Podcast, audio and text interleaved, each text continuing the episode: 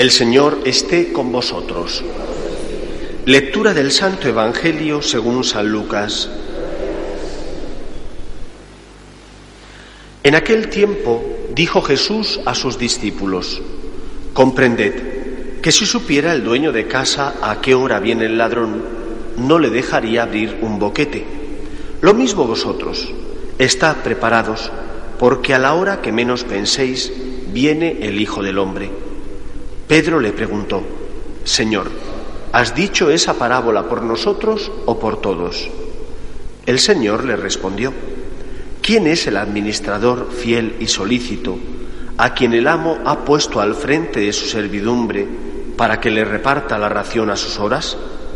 Dichoso el criado, a quien su amo al llegar lo encuentra portándose así. Os aseguro que lo pondrá al frente de todos sus bienes.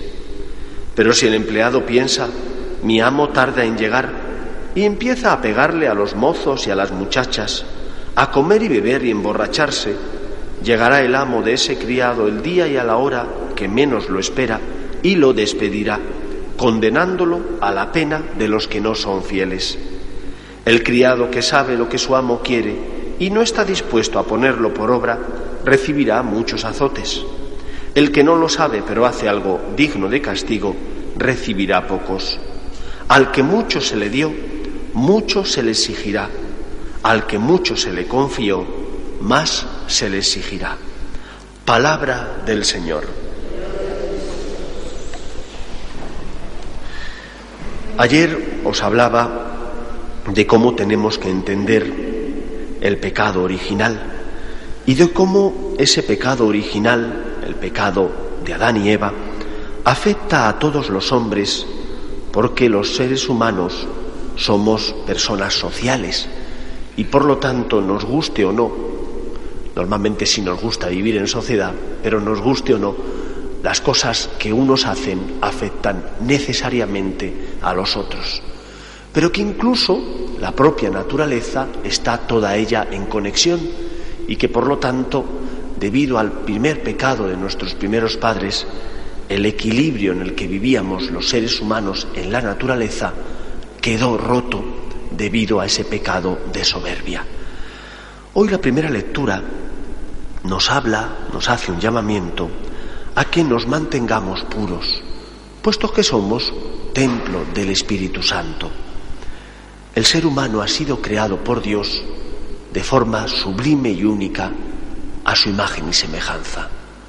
Ningún otro ser, ningún otro animal ha sido creado así. Y por lo tanto nosotros, que somos imagen de Dios, tenemos que luchar por mantener la dignidad de la que fuimos creados. Y no mantenemos esa, esa dignidad cuando nos dejamos llevar por nuestras pasiones o instintos. Siempre se ha educado, independientemente de que uno tuviera o no tuviera fe, en que el ser humano es un ser racional y por lo tanto tiene que dominar sus pasiones. De un tiempo a esta parte, la educación, por llamarlo de alguna manera educación, es contraria a esta educación de las pasiones. Y se dice que uno tiene derecho a hacer lo que quiera siempre y cuando eso no afecte a los demás. Que un acto tuyo no afecte a los demás es imposible porque por el hecho de ser seres sociales, los actos de unos afectan a otros. Por mor de defender la libertad, se dice que uno tiene derecho a hacer lo que quiera. Santo, San Agustín decía que la verdadera libertad era ejercer el libre albedrío, es decir, esa posibilidad de hacer una cosa u otra, ejercitarla en el sentido de hacer la voluntad de Dios. Y que cuando el libre albedrío se identifica con la voluntad de Dios, es decir, cuando yo hago lo que el Señor me pide, eso es verdadera libertad. Y que cuando mi libre albedrío va por caminos distintos a lo que el Señor quiere, eso ya es libertinaje. En nuestra sociedad actual, libertad es hacer lo que uno quiere y por lo tanto no seguimos esta forma de pensar de San Agustín. Pero en el fondo yo creo que tenemos que reconocer que muchos actos que denominamos libres no son, verdadera libertad, sino que caen en el libertinaje. Es un acto de libertad ese eslogan de las abortistas, nosotras parimos, nosotras decidimos, sin duda alguna que no. Es un acto de libre albedrío, pero equivocado. Y por lo tanto no es un verdadero acto de libertad, es un acto de libertinaje. Y como este ejemplo hay otros muchos. ¿Qué es lo que nosotros tenemos que hacer? Lo que nosotros tenemos que hacer es luchar por ser fieles a Dios. Tenemos conciencia, una conciencia que suele estar bien alimentada y que, iluminada por el magisterio de la Iglesia, iluminada por la gracia de Dios, nos indica el camino que hemos de seguir. A veces esa conciencia, si no está iluminada por la gracia de Dios, si no está iluminada por el magisterio, puede equivocarse. Pero si está iluminada por la gracia de Dios y por el magisterio, la iglesia, la, la conciencia dirige tus pasos. Sé fiel a tu conciencia, iluminada por la gracia de Dios y iluminada por el magisterio. Sé fiel a tu conciencia para no equivocarte, para hacer la voluntad de Dios, que es el camino que tienes que seguir. Y cuando uno sigue la voluntad de Dios, cuando uno es fiel a aquel que le creó a su imagen y semejanza, encuentra la felicidad. La felicidad que, por ejemplo, tienen el padre y la madre cuando se sacrifican por sus hijos.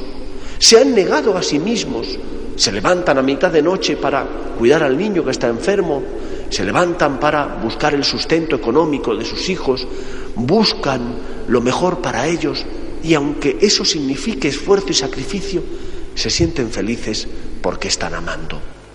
Cuando hacemos caso al Señor, entonces y solo entonces estamos siendo verdaderamente libres. Entonces y solo entonces estamos siendo verdaderamente felices. No podemos ser felices si no vivimos como el Señor, que es nuestro Creador, desea. Él puso en nuestro corazón ese anhelo de felicidad que vemos cumplido cuando somos fieles a su voluntad. El pecado de nuestros primeros padres creó en nosotros esa inclinación al mal, esa desestructuración que nos hizo perder el estado de justicia original en el que fuimos creados. Pero la gracia de Cristo, la muerte y resurrección de Jesús crucificó nuestro pecado en la cruz y por lo tanto nos elevó a la dignidad de hijos de Dios. Seamos fieles, por tanto, al Señor. Luchemos por hacer su voluntad, por ser verdaderamente libres, es decir, por vivir en función de la voluntad del Señor, por dejarnos guiar por esa conciencia iluminada por la gracia y por el magisterio de la Iglesia. Pues que el Señor nos ayude para que mantengamos nuestros cuerpos puros, en el sentido de vivir como el Señor nos pide, de amar como Él nos pide, de seguir el camino de Jesús. Hemos sido creados a imagen y semejanza de Dios nuestro Señor. Que el Señor nos bendiga. Nos ponemos en pie.